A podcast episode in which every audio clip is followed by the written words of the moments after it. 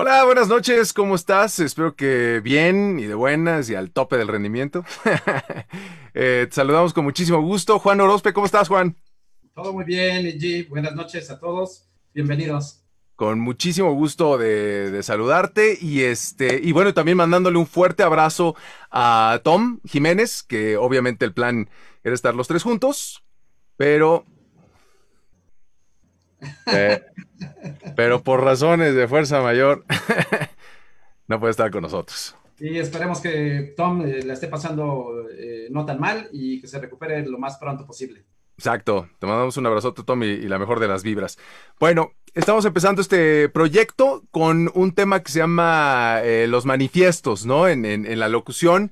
Juan, para quien no lo conozca, bueno, pues es director de castings de, desde hace muchísimos años, pero también tuvo su, su, sus momentos como locutor en algún momento. En fin, este, súper preparado y nos va a estar platicando desde el lado del, del director de casting, ¿no? Este, sobre esto eh, el tema de los manifiestos. ¿Cómo les llega ¿no? a la agencia el manifiesto? ¿Cómo, cómo te lo piden? Eh, ¿Va siempre son iguales? ¿Cómo, cómo te ha tocado, Juan? Eh, pues es como la nueva parte de la forma institucional de las marcas. Antes eran los videos internos o eran las voces como muy con mucha presencia y los manifiestos lo han trasladado a sentir el valor, eh, la visión, eh, todos los principios de, los productos y de las empresas en, en general. Entonces, eh, es una tendencia. muchas empresas ahora han empezado a usar los manifiestos para poder dar su, su punto de vista ético, lo que quieren transmitir al, al, público, ¿no? Acercarlos. Oye, dime una cosa, ¿cuándo dirías que empezó el boom de los manifiestos? ¿Tiene 10 años, 15, 20, 30? Uh, no, los manifiestos eh, realmente tienen poco. Te podría yo hablar como de unos 5 años hacia acá, de lo que a mí me ha tocado eh, en la agencia. Eh, nada más que sí tomaron una fuerza impresionante ahora en, esta etapa de pandemia. Y de hecho hay un género, así como dicen, radio pasillo, que le llaman eh, el manifiesto COVID, ¿no? Que, que, sí ya claro, sí, sí. tiene unas características ahí. ¿Cuáles serían, por ejemplo, las características de, de un manifiesto COVID que te, que te, piden a otra? O sea, llega, llega un mail de un cliente y ¿qué, qué te dice? Pues que necesitan una, unas voces que transmitan, que, que te hagan sentir. Eh, los manifiestos están escritos o están literariamente, llevan mensajes como muy positivos, todo es eh, en cuestión de exaltar la emoción, el hacerte sentir solidario. Eh, es más o menos por ahí donde va el asunto. Dependiendo de, obviamente, de esto de, de, del COVID, sino que ha sido estar juntos cuando se tocaban canciones en las noches y aplaudía a la gente desde las ventanas de su casa, cuando, cuando sí hacíamos caso, ¿no? Por ejemplo, a, a la primera cuarentena. En la época del confinamiento, ese te lo podría decir. Exactamente. Todos más encerrados. Oye, y este, ¿y qué otro tipo de manifiesto hay? Por ejemplo, a mí me ha tocado que de repente los coches tienen manifiesto. ¿Esos también quieren eh, tocar tus fibras más íntimas? Sí, eh, todo va en cuestión de la identificación con el consumidor eh, y todos buscan una empatía con, con, quien los está escuchando o con quien los está viendo. Y en el manejo de las voces es más bien transmitir esos sentimientos, esas emociones a través de la, de la voz. Ok. Hay manifiestos famosos que de repente eh, un cliente dice, bueno, no sé este, exactamente cómo explicar cómo lo quiero, pero te voy a mandar una referencia. Y te mandan refes, normalmente de, de dónde son esas refes que, que te han llegado.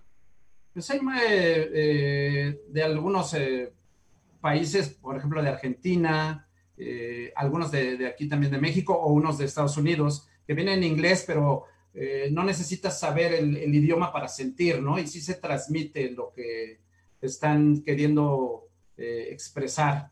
A veces con las, nos ayudan las imágenes, pero sí. como, como, nosotros trabajamos con voz, yo más me enfoco en escuchar. Eh, a veces ni siquiera veo los, los, los videos.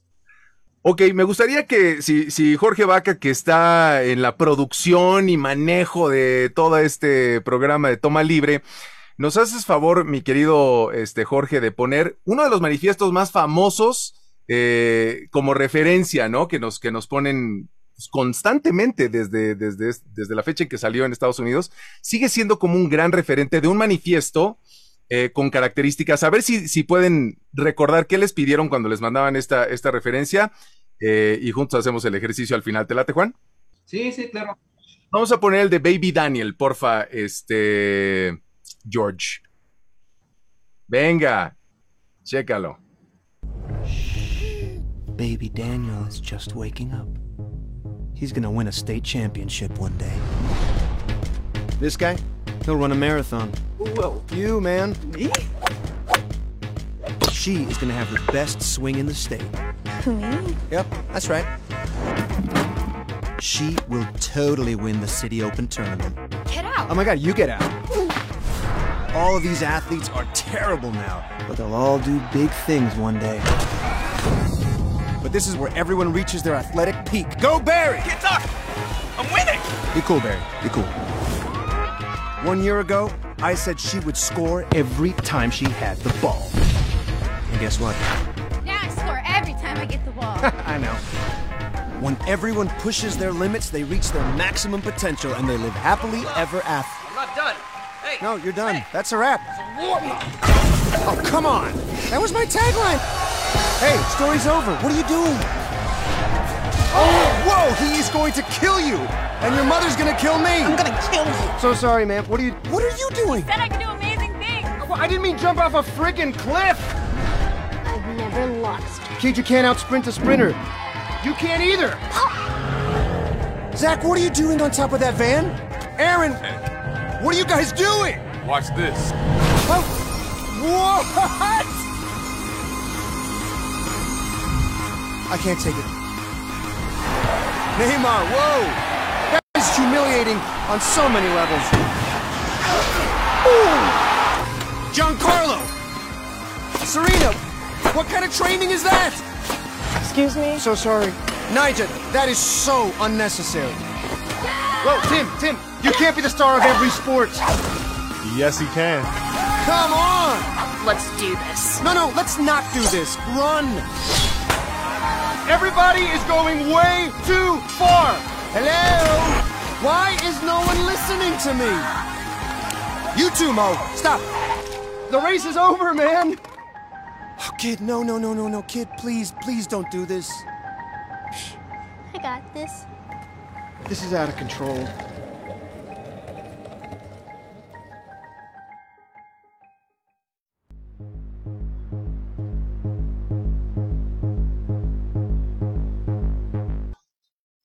Ok, ahí estamos. Este, ese es uno de los manifiestos más populares, digamos, en el mundo de la locución, ¿cierto, mi querido Juan?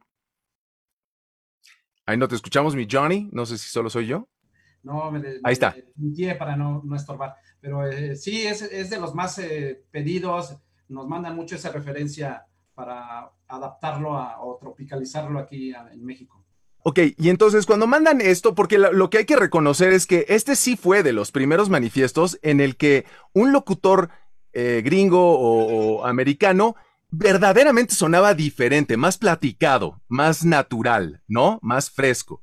Porque siempre hay muchos que, este, terminan sonando así como, como locutores este, más pro, que tienen las entonaciones más bonitas, etcétera. Y en este incluso como que pierde el personaje, ¿no? Así es, siempre va más hacia no locutor, lo que nosotros le llamamos no locutor. Queremos más, eh, con más interpretación, eh, más sentido, más inflexiones, eh, menos formalidad. Cuando mandan este que acabamos de ver, lo que están buscando es que te vuelvas loco también. O sea, quiere decir que el, locutor o actor tiene chance de explotar y- y llegar así a niveles mm, de energía y de, felicidad como muy altos. Sí, eso es una característica del manifiesto, el increchendo. Eh, inicias en un tono, en, una intención y después vas subiendo de, intensidad. Eh, todo depende con, que sea, con lo que sea coherente. O sea, si tú lo vas llevando y, y vas eh, subiendo poco a poco hasta lograr realmente una emoción, una pasión, eh, y tu transición es eh, se puede decir como fluida, no hay problema, pero precisamente ahí está el, punto eh, específico de los manifiestos. ¿A, a ¿Cuándo inicias un increchendo? Eh, ¿Cuándo atacas más? ¿Cuándo menos? Eh, no sé, de- dependiendo, ¿no? También hay manifiestos que, que únicamente no llegan al increchendo, se mantienen en una línea, sí son emotivos, pero son más hacia lo institucional. Pero todavía tomando como referencia este que acabamos de escuchar, te lo mandan de referencia, el cliente quiere algo así, ¿no? Entonces, súper fresco, natural, espontáneo, ¿no? Porque suena, suena así, eh, una voz 27-33 más o menos. Eh, ¿Qué es lo que recibes tú en, la agencia? Cuando le mandas este casting así a, a los locutores que crees que lo, pueden hacer, ¿qué recibes eh, normalmente o en su mayoría? Como de, de respuesta de los locutores hacia allá. ¿Cómo suenan, cómo suena la, la- la percepción de, de los locutores cuando les mandas esta referencia? ¿Le atinan luego, luego? ¿Sí hacen la interpretación más como actores? ¿Terminan haciéndolo más eh, bonito? Eh, ¿qué, qué- qué hace la, gran mayoría de locutores cuando, cuando se enfrentan a esto? Eh, en algunos predomina la, presencia de la voz y eso nos quita muchas cosas, emoción, nos quita fluidez, nos, nos quita actuación, interpretación y muchos sí se van por ahí, ponen en primer plano su, su presencia de voz y su eh, adorno, ¿no? Es un poco complicado porque es, es una transición, o sea, los locutores deben de, ir hacia interpretar y, y luego eh, es un, un poco complicado, no es tan, tan sencillo. Ok, muy bien, porque digo, como acabas de mencionar, hay diferentes tipos de, de manifiesto. Y eh, para no dejar fuera a, a las mujeres, ahora en este manifiesto, como dijiste, eh, vimos las imágenes, vimos a los niños, escuchamos la música, todos los personajes, la convivencia, y entonces muchas veces cuando somos locutores, em, pues nos, nos envuelve el mundo de la imagen y la música y nos dejamos llevar Tú tienes y que- empezamos a oír cosas que no están ahí, ¿cierto? Exactamente, tú tienes que filtrar. O sea, cuando eh, nosotros mandamos una referencia, el, el trabajo que tienen que hacer los locutores es filtrar eh, efectos, imágenes, para poder ubicar únicamente eh, la voz. Es un poco como el doblaje. Tienes que escuchar el tono, las inflexiones, cómo lo dice, Sería doblaje de videojuegos, porque ahí sí no hay imágenes. para, para que también eh, ubiques eh, qué está tratando de decir y cómo lo dice, el- la forma. eh, claro. Sí, porque a veces nos, nos, nos dejamos ir por, por el. eh, por el concepto, ¿no? De, de- de- del manifiesto, que además ese es el chiste. O sea, estás, tienes una música especial y específica, unas imágenes que hacen otra cosa y la voz que termina comunicando un mensaje. Pero muchas veces el locutor se confunde y cuando oye violines, quiere hacerlo demasiado, tal vez, este, emotivo y con, con, ¿no? Un quiebre de voz. Y cuando muchas veces escuchas solo la voz de ese tipo de, de manifiestos, resulta que no, no está quebradita ni está como, como tan emotiva. A veces es más plana, a veces es más contundente, pero la mezcla de la imagen con la música hace otro efecto con el que creo que hemos visto muchos locutores a veces se confunden.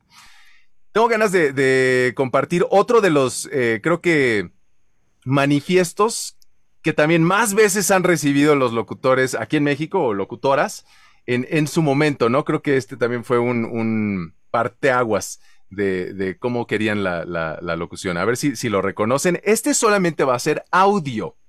A ver qué escuchan, ya sin las imágenes. Chequenlo. Este dice así. Mamá decía, no es de mi interés agradarle a todo el mundo. Lo más importante es agradarme a mí misma. Viviré conmigo siempre y caerme gorda sería fatal. Mi mamá me enseñó a ser yo.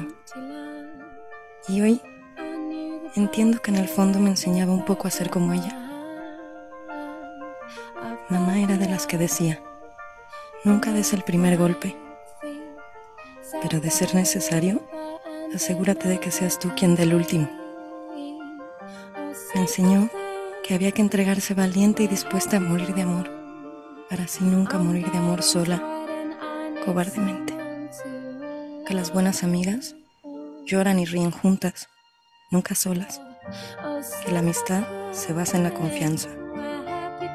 Y me advirtió que las traiciones solo se dan entre amigas. Me dijo, te van a mirar al caminar, asegúrate de andar con paso firme, de ir a donde quieras y sin miedo a tropezar. Parecerme a ella, así como ella quizá no quería parecerse a mi abuela. Pero es inevitable. Mi madre me enseñó a ser yo, y hoy celebro que me enseñara, aunque sea un poquito, a ser como ella. Soy una hija de mi madre. Ok.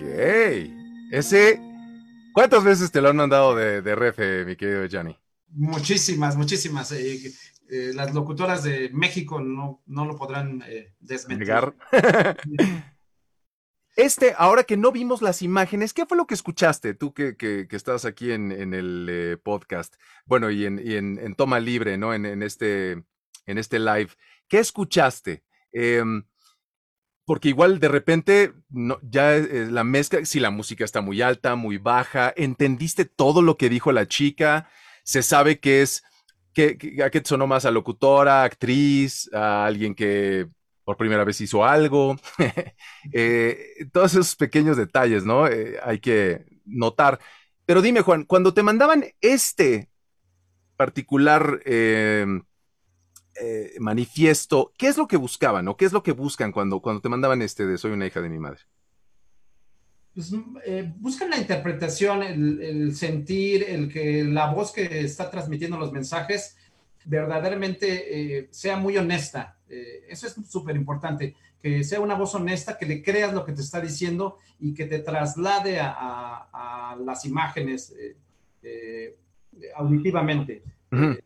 No, no, no lo veo en la imagen, lo veo auditivo, que me, que me haga sentir, que verdaderamente transmita. Y eso tiene que ver mucho con los manifiestos en cómo se manejan. Eh, si son dichos como testimoniales, sería como, la protagonista, o también eh, eh, si es un narrador que está involucrado con el texto. eh, y tiene mucho que ver la, la comprensión de, de los mensajes, de, de cómo los, los sueltas para que verdaderamente lleguen eh, a, a tener un efecto en el espectador. Claro, en, en ella, por ejemplo, incluso, digo, si ya nos ponemos muy, muy piquis, se oye una edición de audio, ¿no? Se oye como que un día grabaron una cosa y de repente le dijeron, ¿sabes qué? Cambió esta frase y, y vino este, este mochón. No sé si lo notaste la primera vez que lo pasamos, pero mira, escucha la, la- la diferencia entre este volumen y, y presencia de la voz. Que la amistad se basa en la confianza. Y me advirtió que las traiciones solo se dan entre amigas. Y de repente viene este cambio.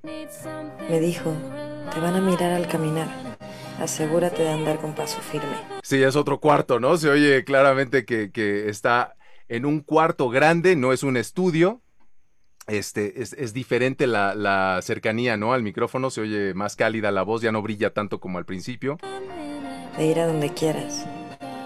Ya te voy a regresar tantito a la otra parte. Pero de ser necesario, asegúrate de que seas tú quien dé el último. Este además se oye como que fue un microfonito chiquito. Que había que entregarse valiente y dispuesta a morir de amor. Se ven hasta los Para así popeos. nunca morir de amor sola.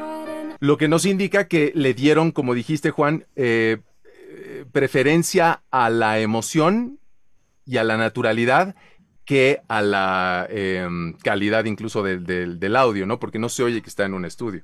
Sí, y aparte, eh, no voz eh, bien impostada, no voz perfecta, no una cuadratura con, con la lectura que, que sea mecánica, tiene que ser más interpretada. Ah, mira, Mariana Alberico está aquí en, en el chat, dice, no se escucha locutora, exactamente, está más, más natural. Y ese fue como uno con una de las, eh, por eso machacaban tanto, ¿no? Mandando esta, esta referencia, porque justamente tenía eso. No estaba locutora, no estaba enchulando la voz, no estaba dándole preferencia a ella, sino al texto y a la interpretación. Están también por acá, este, Liz PG, Gabriel Basurto dice, lo que pasa es que para interpretar correctamente un manifiesto, el intérprete debe tener una comprensión de texto perfecta para hacer el texto suyo, lo que técnicamente conocemos como crónica, es decir, cambiar de ritmos y hacer pausas y entonaciones donde no hay comas textuales. Claro, este, hay que hacer eso, pero de una manera tan sutil que parezca que se nos está ocurriendo y que llega de la nada como nuestro invitado de esta noche. ¿Cómo está, caballero? Mariano. Ábrenos tu micrófono, mi querido Mariano, y déjanos escuchar tu gloriosa voz. No, y encima esto, y encima esto, muchachos, es ridículo. Estoy en mi estudio, se me murió el wifi, eh, tenía conectado, todo seteado, el micrófono para hacer la transmisión, todo, y me estoy conectando. Ahora hubo un error de, de un error de Tranquilo, interpretación de. tranquilo, Mariano. No pasa Así nada. Oye, les- nada más dinos una cosa, tenemos una duda. ¿Chiesa o Chiesa? Chiesa, Chiesa, es italiano. Chiesa. Chiesa, viste, Juan, me debes 100 pesos. Chiesa, Chiesa es italiano. Eh, así que no tengo wifi. eh, No te preocupes. Haciendo esta transmisión por el teléfono de una manera horrenda, así que les, les pido disculpas. Te ves muy bien, no te preocupes, Mariano. Fíjate que empezamos con el tema este, de los manifiestos. Incluso estábamos poniendo de los clásicos que reciben en la agencia, ¿no? De locutores que ves que también mandan. eh, ¿Tú estás en México, en Argentina? ¿Dónde? No, dónde estoy en Miami, en los Estados Miami. Unidos. Muy bien. En Miami eh, y, y en las, con las agencias que trabajas, ¿se acostumbra de repente mandar una referencia? ¿Es algo parecido a esto? ¿Te, te dicen más o Sí, menos? muchas, mu- sí, muchas veces. El, el, eh, no solamente en Miami, es en, en, en Argentina, es, mira, les gusta esto. Y de pronto te envían, te envían la voz de Morgan Freeman. Ajá. y tú haces algo intentando acercarte a la voz de Morgan Freeman y dicen, sí, pero se escucha muy, se escucha muy actuado. Eh, entonces dices, me estás pidiendo la voz de Morgan Freeman. Eh, no sé.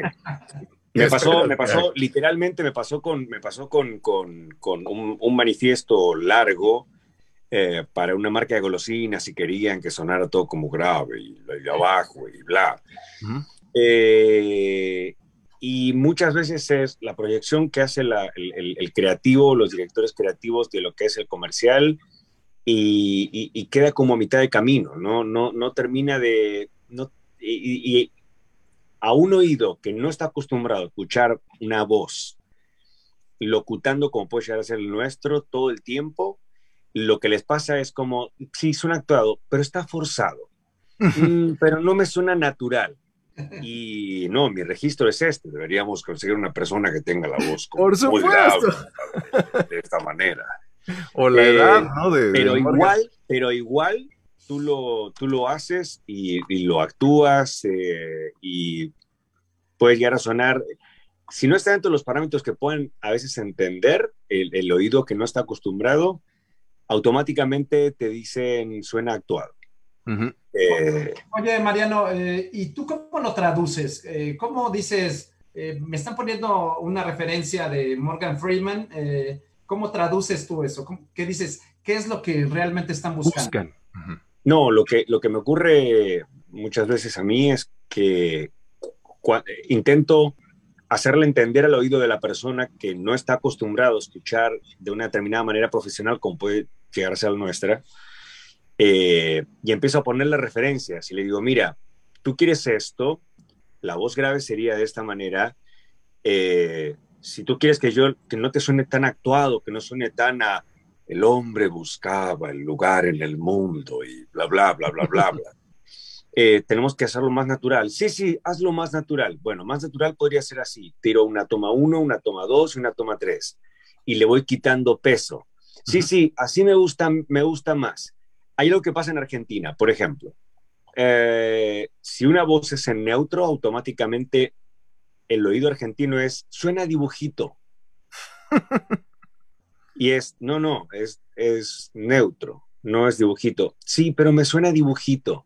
No, no, dibujito es otra cosa. Dibujito es, es y le haces la voz en dibujo. Una caracterización. Eh, entonces lo que tienes que hacer es bajar eh, al entendimiento de la persona que, no está acostumbrada a, escuchar eh, y, a, estar monitoreada y a tener idea de lo que es un abanico de posibilidades de voces, es bajar a un idioma tal vez un poco más coloquial, Eh, y yo siempre le digo, si lo dejamos a término medio, es un término medio y es horrible.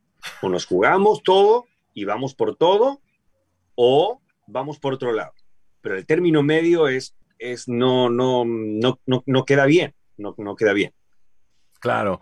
Mariano, digo, porque ya estamos platicando contigo, nosotros te conocemos, este, admiramos y, disfrutamos mucho de tu trabajo, pero me gustaría que pongamos, yo creo que este sí sería, mi querido Juan, si hiciéramos un eh, podium olímpico de la referencia más puesta cuando envían un manifiesto, aquí en México por lo menos, yo supongo que en, el resto de América, es este que nada más y nada menos interpreta nuestro invitado de esta noche, Mariano Chiesa. Vamos a disfrutarlo.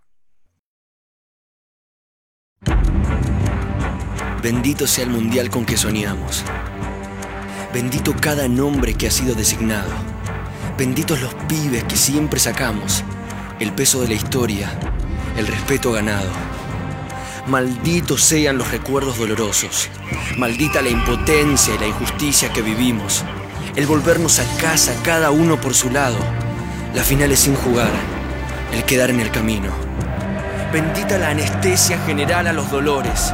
Las tristezas que curamos con abrazos. Las gargantas que se rompen por los goles. El sentirnos los mejores por un rato. Malditos los sorteos y los grupos de la muerte. Los controles sin azar que signaron nuestra suerte. Malditos los mezquinos que juegan sin poesía. Los que pegan, los que envidian, los que rompen y lastiman. Bendito sea el orgullo con que entramos a la cancha. El potrero y la pelota no se manchan. La TV que repite la gambeta. Inflar las redes de los otros, inflar el pecho de los nuestros, merecer la camiseta. Los turistas, los cronistas, los sponsors, los amigos, el himno y las mujeres siguiendo los partidos.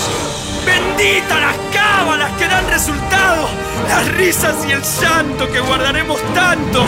Y bendito ese momento que nos regala el fútbol de poder cambiar nuestro destino y sentir otra vez y frente al mundo lo glorioso, lo grosso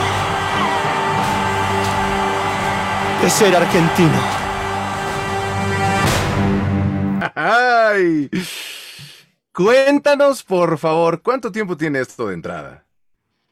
Uf, esto tiene más de 10 años. Sí, seguro, seguro, seguro. Eh, Sabes que es, voy, voy, voy a voy a hablar en argentino, porque me, sí. me, pasa que me pasa que me pasa que eh, eh, vengo de grabar unas series de, de, de, Disney Plus y estoy actuando delante de cámara todo el tiempo en neutro. Sí, sí. Y, y los escucho hablar y mi oído hace y vuelve en neutro, va en neutro. eh, hay, hay, algo que, que, que pasó con, con, con este comercial que inclusive teniendo esta comunicación con ustedes, y esto no es falsa modestia, se lo juro por mi hija, eh, a mí me sigue sorprendiendo lo que, lo que causa este comercial, el, al menos en, en los hispanohablantes, eh, porque hace poco tuve una reunión de trabajo en, en, otro lado y tuve que hacer toda una presentación de un proyecto y bla, bla, bla, bla, bla, bla, bla. Y cuando terminamos la reunión con un grupo de medios acá muy importante americano, cuando terminamos la reunión, se me acerca la persona que estaba dirigiendo esta reunión ella era venezolana, y me dice, Mariano, ahora que, que ya terminamos la, la, reunión, ¿te puedo pedir una foto?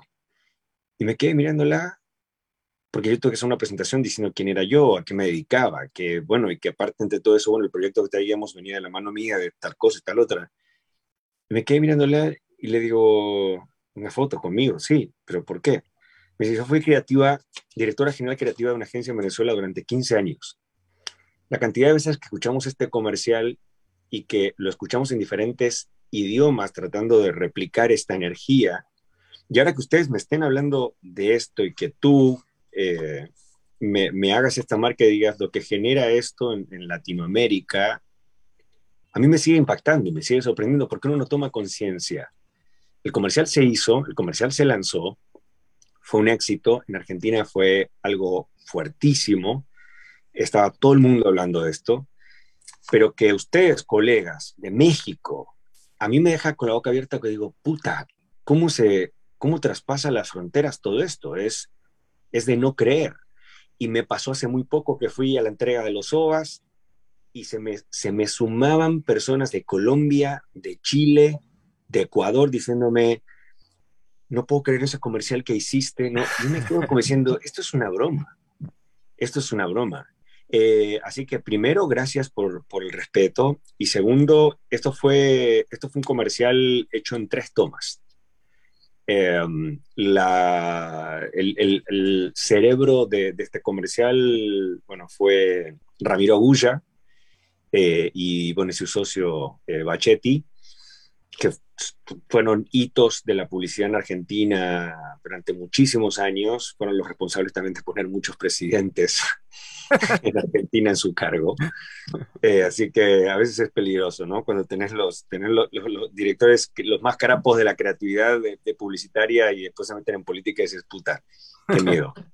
eh, y, y literalmente, literalmente eh, creo que estábamos jugando contra México. Órale. Esto fue grabado, esto fue grabado, estábamos y era, si México ganaba, nos íbamos del Mundial, si México perdía, continuábamos en el Mundial, y este comercial fue, había sido pensado para la AFA, para ah, la Asociación claro. de Fútbol Argentina.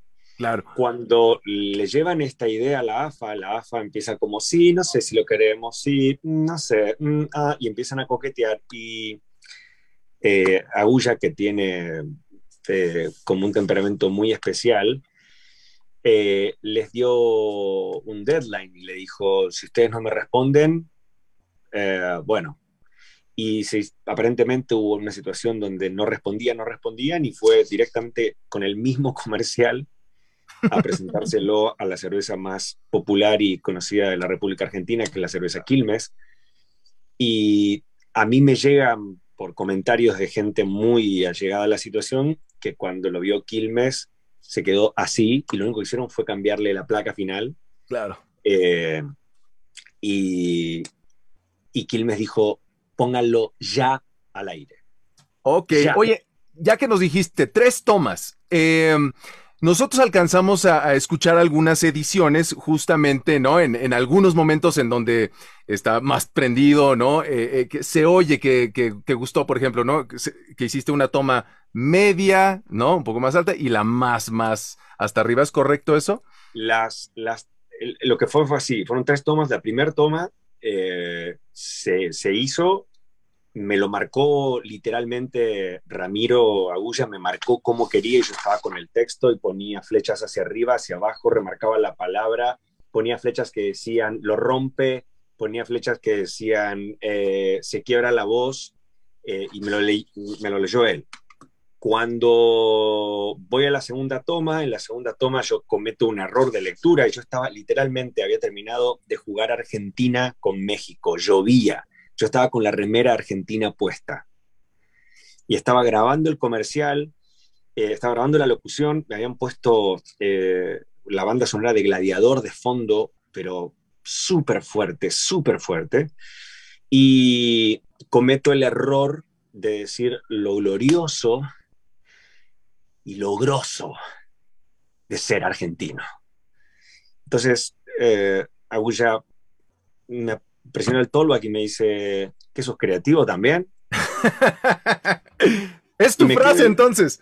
Y me quedo y le digo, ¿cómo creativo? Me dice, es lo glorioso y lo, lo, lo grandioso de ser argentino.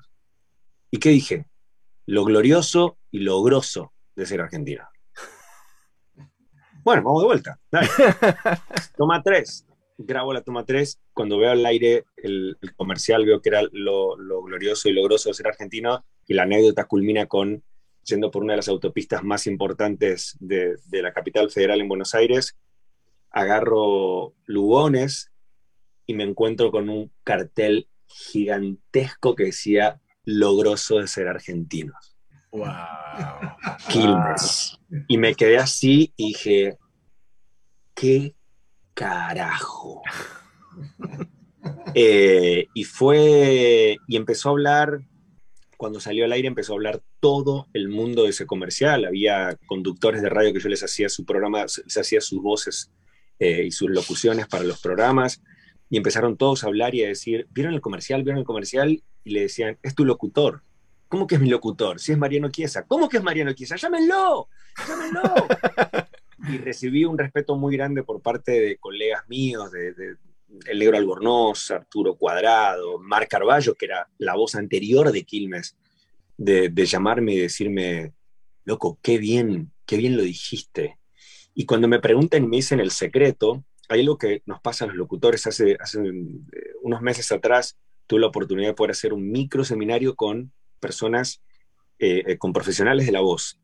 Y para mí era un, desafío muy grande porque somos todos magos de esto. ¿Qué, qué, te puedo vender a vos? ¿Te puedo enseñar qué? El, huevo, el huevo con el agujero y enseñarte a meter el, el pañuelo adentro. Y yo soy muy defensor de que lo real no suena perfecto. Lo real no tiene la mejor articulación. Lo real, la realidad no entiende de tonos. Entonces, eh, cuando yo escucho a veces los locutores, ¿no? Que empiezan a leer la, la, las locuciones y, están tan ensimismados en, que suene perfecto y, y el, el, peso de la historia, el respeto ganado. Malditos los, ¿qué? ¿Qué? Malditos. No, no, no, tú dirías malditos. No, dirías malditos romperías, o sea, claro. no estás pensando en, ay, se me daña la voz, ay, no, me fui de tono, ay, no, no, es, eh, yo aquí empecé a desarrollar una cosa en Estados Unidos que se llama formación sensitiva en comunicación. Eh, hay tanta, hay tanta mentira a la hora de comunicar y veo que todos están como a veces tan prearmados, ¿no? Eh, que es eh, para mí es un desafío muy grande hacerle entender que la voz se transforma en realidad cuando es afectada por los mocos, cuando es afectada por el dolor, cuando es afectada por eh, que se te quiebra la voz. Eh, esto que, se escucha en, el, comercial, que me lo preguntaron muchas veces, me dicen, ¿pues realmente te emocionás en la parte donde se te parte la voz? En la primera toma me emocioné, en la segunda toma yo lo tenía marcado en el texto y ya la tercera toma yo sabía que ahí tenía que quebrar la voz. Eh, pero realmente eh, eh, fue muy visceral la situación. Y yo estaba con el micrófono y cuando sabía que iba a gritar es como cuando uno tiene que cantar. O sea, sabía que si iba a gritar era o acá, o acá, o acá, así como... ¡Ah! Y, y eso, eso se siente tan real cuando lo escuchas. Es como pedirle, eh, me encontré con muchos en este microseminario, me encontré con muchos doblajistas. Y el doblajista tiene todo su, su aparato fonador a disposición de lo que hace el otro actor que está en la pantalla. Uh -huh. y, y, yo le decía, está bien, está bien, pero no suenas bonito. No, no, no me quieras venderle el truco a mí, porque yo trabajo de esto. no me vendas el truco a mí. El punto sí. de esto es que nosotros hagamos un, hagamos un, un, un, una que nos sinceremos y, y, podamos ser reales.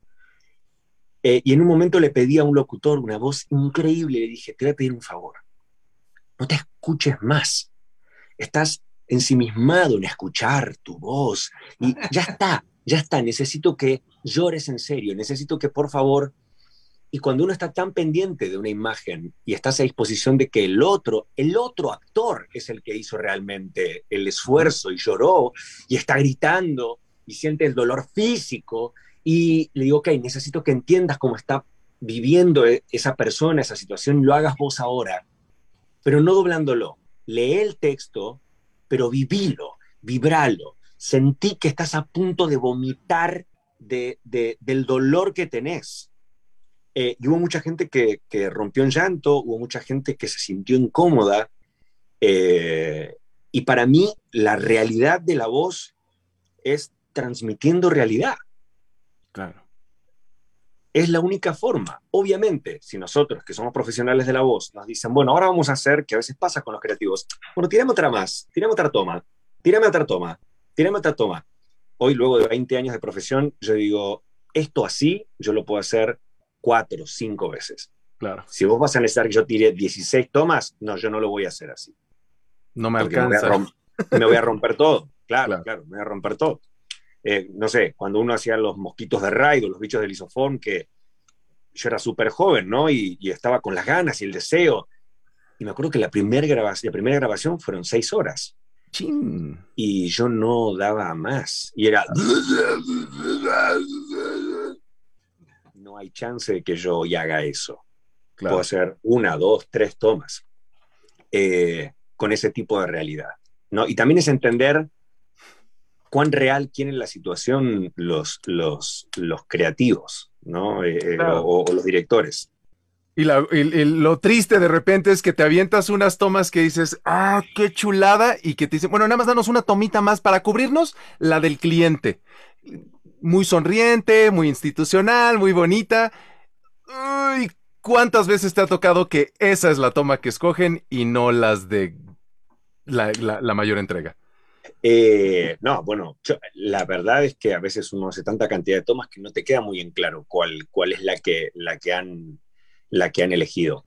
Yo, yo me defino, eh, y lo dije una vez en una nota, yo me defino como una prostituta de la voz, con el mayor de los respetos a, que, a- quienes ejerzan la, prostitución em, yo me defino de esa manera porque lo que me pasa a mí cuando entro en un estudio de grabación o una marcación eh, por Zoom o demás, estoy como atento de ver las caras, qué, pasa. Te das cuenta si los creativos están hace ocho años con ese comercial y si lo quieren sacar de encima y ya no aguantan más. Y vos fuiste el locutor número 270 que pasó por ahí. Claro. Eh, y empezás a leer otras cosas. Entonces es, eh, los creativos para bueno, María, mira, la idea de esto eh, es, eh, y ya cuando vos ves un, un- un director general creativo que se rasca la cabeza porque te va a explicar la, el- el- la idea, decís, puta, este pibe está con esto hace mucho tiempo. O está muy cansado, algo pasó. Entonces, trato de, de dejar contento. Y si yo veo que el cliente va por un lado y el, la agencia va por otro lado, trato como de, como de mediar y decir, che, ¿y si hacemos esto y esto? Que es como un punto medio y he zafado muchas situaciones eh, eh, de, esa, de esa manera, ¿no?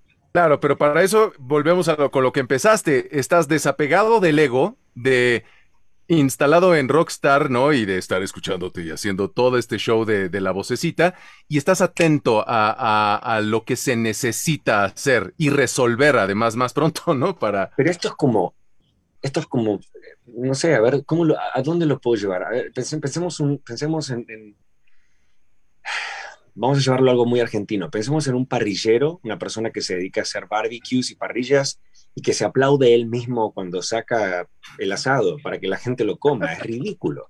Vos tenés que poner a disposición todo lo que hagas para que la otra persona quede conforme. O sea, yo entiendo que hay limitaciones, hay personas que tienen la voz muy grave, hay personas que tienen limitaciones donde, mira, mi voz sirve para esto. Este fin de semana, CNN en español, eh, no sé, elecciones presidenciales. Ok, hagámoslo más joven.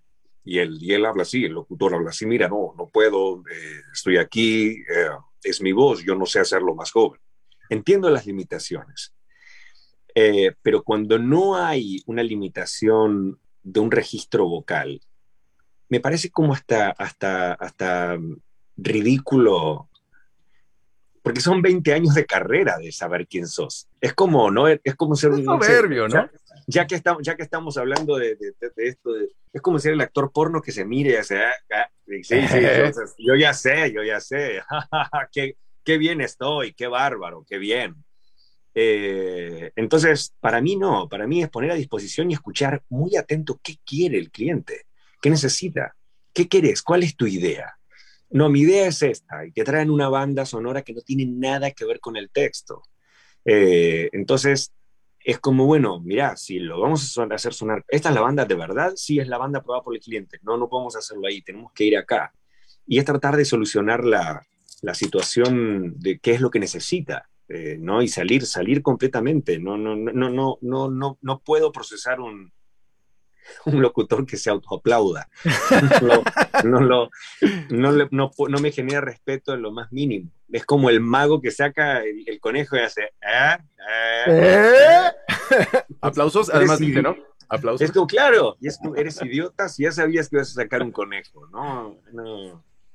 Oye, tenemos una pregunta para ti. Este, Sí. ¿qué tendencia eh, notas hoy por hoy en, en- los manifiestos? eh, hablando de, de este, obviamente, con la pandemia surgió la categoría eh, manifiesto COVID también, ¿no?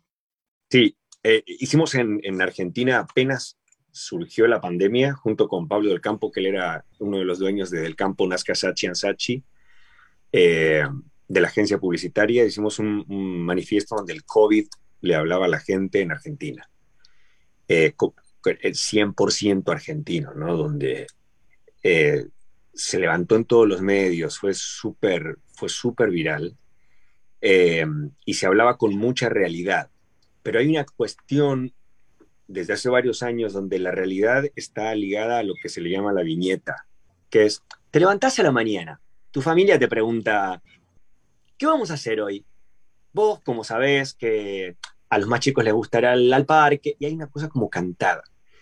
Y se hicieron tanta cantidad de comerciales ya, que ya no es real eso.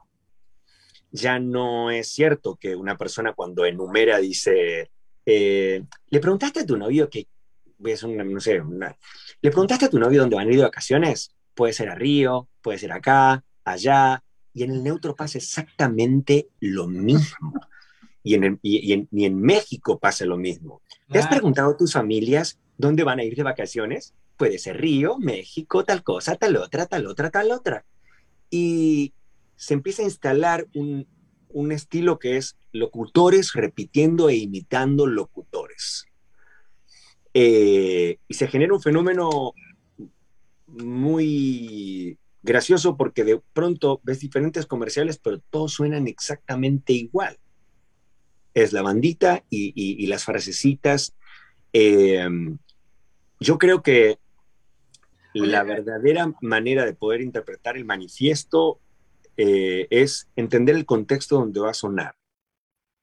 Si hoy me vas a hablar de COVID de la misma manera que me hablabas de COVID hace un año y medio atrás, con semejante peso, no es creíble. Ya no es creíble. Es, es cierto que la gente se enferma, es cierto, pero no podemos decirle a la gente, eh, tienes que tomar conciencia. El COVID nos afecta a todos. Es como, no, no, no, espera, espera, esto va demasiado rápido, esto está cambiando ya, hoy, ahora, hace media hora ya cambió. Entonces, es empezar a desdramatizar determinadas situaciones porque ya no son, no son ciertas, ya no son tan creíbles. Cuando tú veías, en Argentina hubo, tuve la dicha de poder justo ser la voz de dos, de dos marcas que salieron a comunicar en el peor momento donde todas las, todas las marcas estaban así, como diciendo, ¿qué Ah, vamos a amor. decir? ¿De qué vamos a hablar? Uno fue la compañía de teléfonos eh, de Telecom personal, que yo soy la, la voz de ellos, y el otro fue Mercado Libre. Mercado Libre sacó una campaña maravillosa que se llamó Codo a Codo hasta que pase lo mejor. Era no te des la mano, el codo. Era, era en Argentina era como, bueno, te vas a saludar, te saludas con el codo. Codo a codo hasta que llegue lo mejor, hasta que vuelva lo mejor.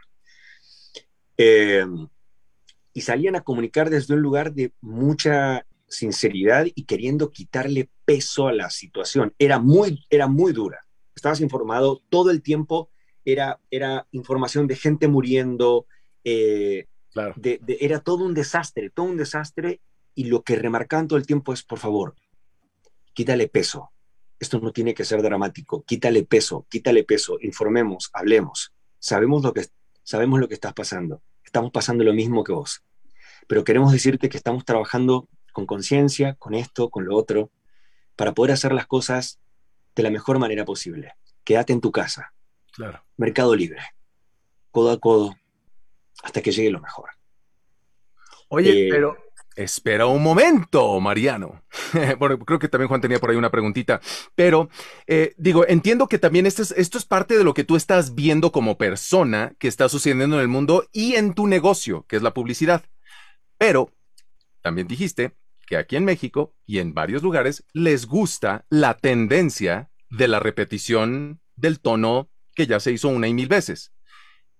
Regresando también a lo que comentaste. Como prostitución, si te lo piden así, ni Déjame modo. aclarar algo. Me, me defino como prostituta de la voz porque eh, es, obviamente, lo dije para, para, en una nota donde sabía que si levantaban ese título la gente lo iba a leer. Eh, no, No, pero te entiendo, te entiendo. Hay veces que no, no, como, no- bueno, a ver, ¿cuál es tu fantasía? Bueno, mi fantasía es esta. Ok, ¿qué dinero tienes? Este. Ok, te cumplo la fantasía, me pagas y te vas. Claro. ¿no? Por Sí, eso. Pero, pero te- vamos, o sea, nada más para terminar, Juanito. Este, Perdón. Si te lo piden, al final lo tienes que hacer, más allá de tu opinión personal de cómo está la situación en el mundo o de tu sugerencia, o siempre terminas como locutor sugiriendo, oigan, ¿no deberíamos hacer una tomita sin tanto drama y, tal vez un poquito más coloquial? Sí, y, pero, y- pero me voy a un lugar puntualmente donde sé que si mi voz va a sonar ahí, y es una marca muy importante y la pauta es muy grande, lo primero que pienso es en defender mi credibilidad como voz. Si lo que ocurre sí. es que hay un cliente que dice, sí, no, pero me gusta más la, la anterior. Bueno, ok, yo voy a tratar de defender mi credibilidad. Eh, ¿Les parece decir, y me pasa ya con 20 años en el mercado en Argentina, que mm, agradezco la posibilidad de que las marcas me pregunten, ¿y vos qué pensás? ¿Y a vos qué te parece? ¿Está demasiado cargado? Y a mí me parece que mm, tal vez podríamos evitar exactamente esa palabra y buscar otra. Busquemos otras y yo te grabo lo mismo, con la misma intención, con otra palabra. Eh, y y hay, hay, hay, hay muchas empresas que están súper abiertas y es, ok, dale, a ver, escuchémosla, dale, sí. Muchas veces sale lo que quería el cliente y muchas veces no. Casualmente fue una propuesta que, que- que se hizo y se, se llegó a un común acuerdo. Es verdad, es verdad, es demasiado pesada la palabra, es muy fuerte. Busquemos otra. Claro. Sí, bueno, sí, nos quedan más o menos unos cinco minutitos. Juanito, adelante, por favor. Sí, nada más le quería preguntar a Mariano, eh, ¿cuál fue como el proceso? ¿Cómo te diste cuenta que, que tenías que ser eh, más verdadero, más auténtico, que tenía que ser real y, y no lo que regularmente un locutor con formación tiene eh, de impostación de voz, etcétera? ¿Cómo te diste cuenta tú de, de que podrías hacerlo real, natural, eh, eh, auténtico, honesto? Fue, fue una, fue una mezcla de cosas eh, y te voy a ser súper sincero. Eh, cuando yo empiezo a hacer el primer manifiesto de todos, que es un comercial larguísimo, eh, yo utilizaba una voz que era muy joven y que no era mi registro de voz, no era mi voz. Yo usaba una voz que era como medio aflautada y hasta como gastada y, como disfónica. Es un comercial viejísimo que lo pueden buscar en internet, se llama Estenopeicos y es un comercial de, de Telefónica. Y, y me empezó a pasar que los creativos empezaron a escuchar esa voz y le sonaba muy natural. Le sonaba como que era una persona que no era locutor. Y empezaron a llamarme para hacer comerciales con esa voz y coincidió que hubo un cambio generacional muy grande en el mercado de locutores, donde las voces impostadas empezaron a perder tal vez un poco de terreno y empezaron a aparecer ese estilo de locuciones. Y después cuando fueron pasando los años, yo empecé a ofrecer otras cosas y empecé a decir, mira, lo podemos hacer así también para que no se parezca tanto eh, a otras cosas. Entonces fue un mix eh, y fue el tiempo el que, el que me fue permitiendo abrir el abanico y decir, mira, yo puedo hacer esto también y yo también puedo hacer esto otro. Cuando veo esos manifiestos, trato de ser lo más, eh, lo más sincero posible a la hora de, de, de leerlos. Ya incluso me resulta um, un poco difícil de no, de no ser el mago que aplaude su propio, su propio, su propio truco. Eh, y si veo que lo leí una vez, dos, tres, cuatro y no me convence, no sé, salgo a caminar, me pongo música, me tomo un whisky, algo necesito que me, me patee el tablero para poder eh, hacerlo y que a mi criterio, ¿no? Eh, que, que, puede sonar muy pedante, se escuche, se escuche creíble. Y, otra cosa que también pasa es cuando escuchas gente que, imita un estilo de, locución. Eso también me pasa, eh, que, que, mi cabeza dice, está imitando otra cosa, no, no, no, no es él, no sé si lo diría así. Eh, pero creo que fue, un, fue un cúmulo de cosas eh, lo, que me, lo que me fue diciendo, creo que hay que hacerlo de esta manera. ¿Y, y, sientes entonces que todo esto forma tu estilo? ¿Es, ¿Es, un estilo el que tienes o tratas más bien de no tener ningún estilo y, e ir proponiendo? No, yo creo que, yo creo que tengo muy en claro cuando me vienen a pedir... Eh, acá en Miami se ven mucho los dientes blancos de, de color barco. Eh, que la gente se hace la boca y tiene dientes blancos como si fuese un barco, literalmente. Y vos decís, que es un montón, ¿por qué tanto? ¿No? ¿Para qué? Bajale al blanco. Si era lo mismo, le pegas un poquito menos blanco y era lo mismo. Y, y me, me, me pasa a mí que yo sé que cuando tengo que vender eso, yo estoy a disposición de vender eso. Eh, también me han llegado comentarios en algún momento de gente de agencias de publicidad diciendo, hay una carpeta de, de, de con, con, demos de locutores en su momento que, dicen símil y decían los apellidos de dos o tres o cuatro locutores que estábamos trabajando mucho eh, en, ese momento. Creo que es un, es un mix de cosas. Uno genera un estilo, pero también empieza a pasar que son tantos años de trabajo, al menos en, en, en Argentina, y los comerciales fueron tuvieron una pauta tan grande y fueron comerciales tan recordados como benditos, no sé, hubo una cosa que fue un pájaro que se llamaba el pajarito de Twistos, que era un pajarito que le picaba la cabeza a una chica diciéndole en realidad lo que pensaba, que en su momento eh, la, la, presidenta de turno se puso a hablar del pajarito ese también, y hubo un montón de cosas que fueron, eh, fueron como muy, fueron comerciales muy emblemáticos de, de, de un momento de 10 años muy fuertes donde fui parte. Eh, y, creo que eso empieza a formar también como, como el estilo. Eh, yo lo que, lo que siempre digo es, eh, un, una vez me, me, preguntaron y me dijeron, fama o prestigio. Y fue, no, prestigio. Prestigio, pero 800 mil millones de veces. Eh, y, te, y te soy súper sincero, yo tengo, lo tengo tatuado en mi cuerpo, eh, para mí hay algo que es como el ser tan bueno que no pueden ignorarte. O sea, a mí me cerraron las puertas 800 mil veces. Me pasa aquí en los Estados Unidos, que me siguen, o sea, estoy hace dos años y medio acá y arranqué de cero completamente y estoy a pasos de bebé, a pasos de bebé. Con una carrera, con premios en Argentina, con, habiendo hecho series, habiendo protagonizado musicales, habiendo ganado premios, y estoy empezando completamente de cero.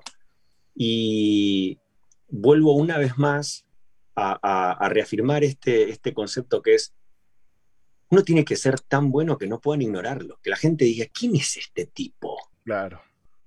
Eh, y es un poco la filosofía de mi, de mi trabajo, y a mí no me da igual sonar bien o sonar mal, o sonar creíble o no sonar creíble. Obviamente hay días donde eh, tenés que sacar el trabajo, no a todo le pones el, el corazón si vos grabás para una empresa de electrodomésticos o algo similar y estás eh, grabando promociones, no es que ahí decís, bueno, hoy voy a hacerlo diferente. No, no, bueno, no, no, es la forma y es la que eligió el cliente, ¿no? Claro. Eh, es, es, un poco mi forma de, de, pensar a la hora de trabajar. Última pregunta nada más, eh, ¿estudiaste actuación? ¿Eres sí. actor? ¿Y desde, desde qué edad?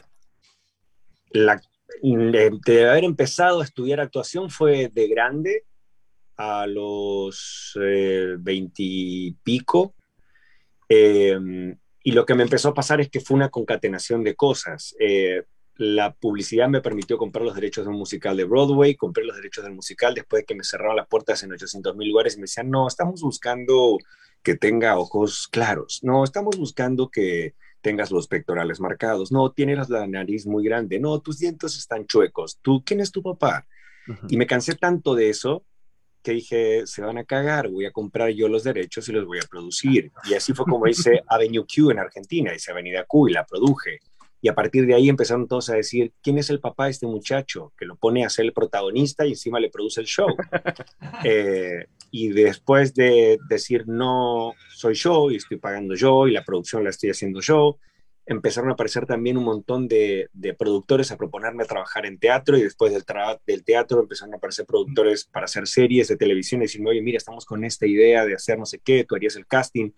Y fue una concatenación y a medida que iban llegando propuestas más fuertes, iba entrenando mucho más fuerte para cada situación eh, y me preguntaban una vez y me decían, bueno, eh, vos que sos un hombre musical, y a mí me molestaba eso, era como, no, no, no, yo no soy hombre musical, yo, yo no, yo soy locutor, yo soy locutor, yo, yo no soy hombre musical. y hace dos años me eligió Andrew Lloyd Webber para ser el protagonista de Sunset Boulevard, del musical.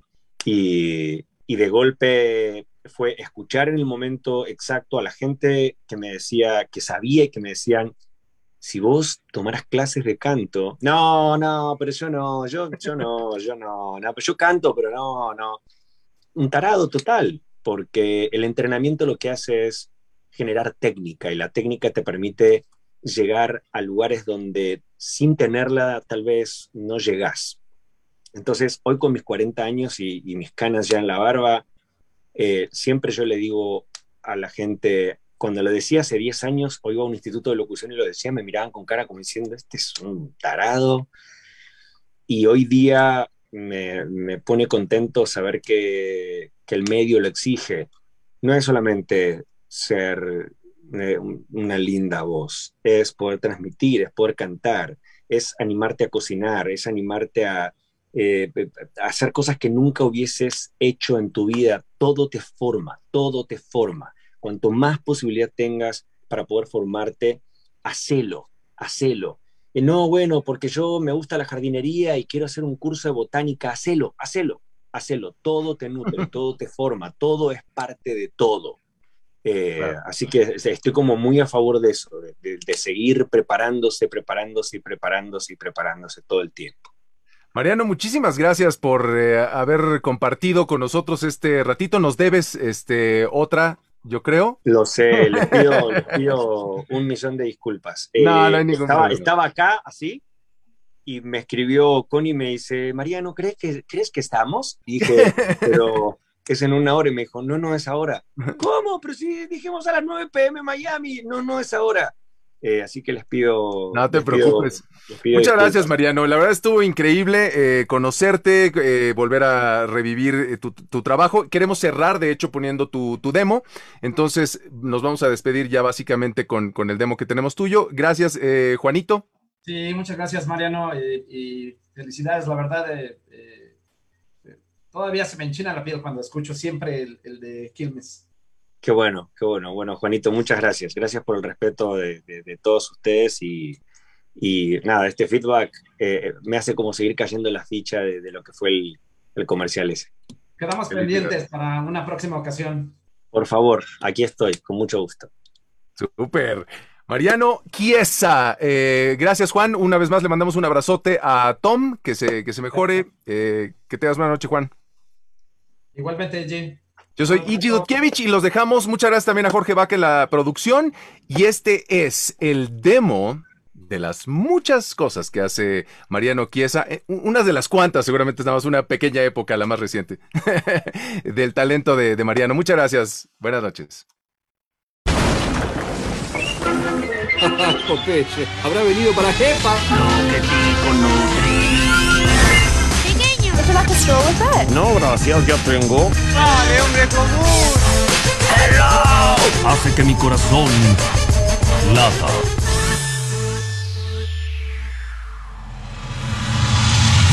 Llegó Disney Plus. Pero la pregunta es, ¿qué es lo primero que vas a ver? ¿Hay alguien dentro de mi cabeza? No, no puedo hacer eso. Pero en Disney Plus hay personajes que sí. He viajado, trepado, vagado sin rumbo solo para encontrarme conmigo. Nosotros no hacemos Jeep.